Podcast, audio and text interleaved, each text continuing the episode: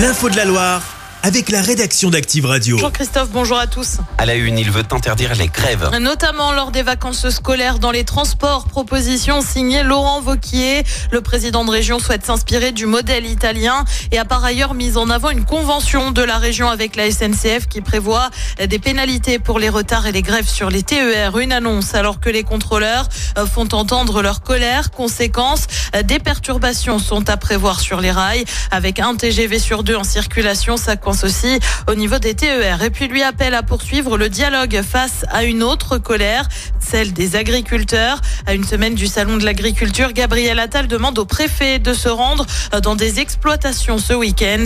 Le but accélérer la mise en œuvre des mesures annoncées. Une femme mise en examen. Euh, pour meurtre sur conjoint suite au drame qui a eu lieu à Feur, ça remonte à mardi. Selon le progrès, un homme handicapé aurait été frappé par sa compagne avec un gourdin et un morceau de bois. Elle a été placée sous contrôle judiciaire.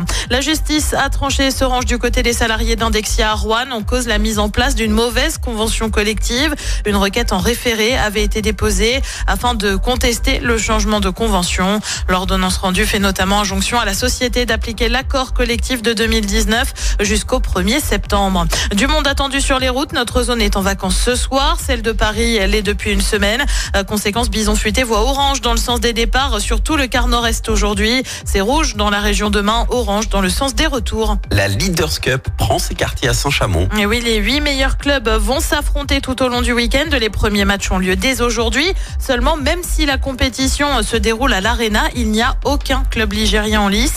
Alors, quelles sont les retombées économiques d'un tel événement chez nous? Les éléments de réponse avec Fabien Zaghini. Le SCBVG ne sera pas sur le parquet, mais Saint-Chamond va bien sortir gagnant de cette deuxième édition consécutive de la Leaders Cup à l'Arena Saint-Étienne Métropole. C'est en tout cas ce qu'on nous assure du côté de l'intercommunalité qui a encore investi 150 000 euros pour l'organisation de cet événement dans son enceinte de 4200 places inaugurée en 2022. Car pour un euro investi, c'est 4 euros de retombées économiques en hébergement et restauration notamment, avec plus de 12 000 spectateurs durant 3 jours et plus de 700 nuitées. La compétition est diffusée sur Squeak et sur la chaîne L'équipe avec des pics à 500 000 téléspectateurs lors de la première édition. Le seul regret, c'est donc l'absence d'un représentant ligérien. La chorale de Rouen joue son maintien en Betclic Elite et n'est donc pas parvenue à prendre l'un des 8 billets à l'issue de la phase allée. Et Saint-Chamond n'a pas franchi le premier tour de la compétition en Pro B, dont la finale se disputera en levée de rideau dimanche en début d'après-midi. Il ne reste que quelques places pour la journée de vendredi. Le week-end est d'ores et déjà à guichet fermé.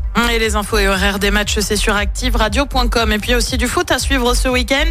La SS se déplace à Angers, deuxième de Ligue 2, c'est demain à 15h. Et puis aussi de la Nationale 2. La BFC reçoit hier, là aussi ça se joue demain à 18h à l'Envol Stadium. À noter que l'entrée est gratuite. Chaque semaine, vous êtes, plus de 146 000 à écouter Active uniquement dans la Loire. L'actu locale, les matchs de la SSE, les hits, les cadeaux, c'est Active. Source Médiamétrie, IR local, habitude d'écoute en audience semaine dans la Loire des 13 ans et plus, de septembre 2021 à juin 2023.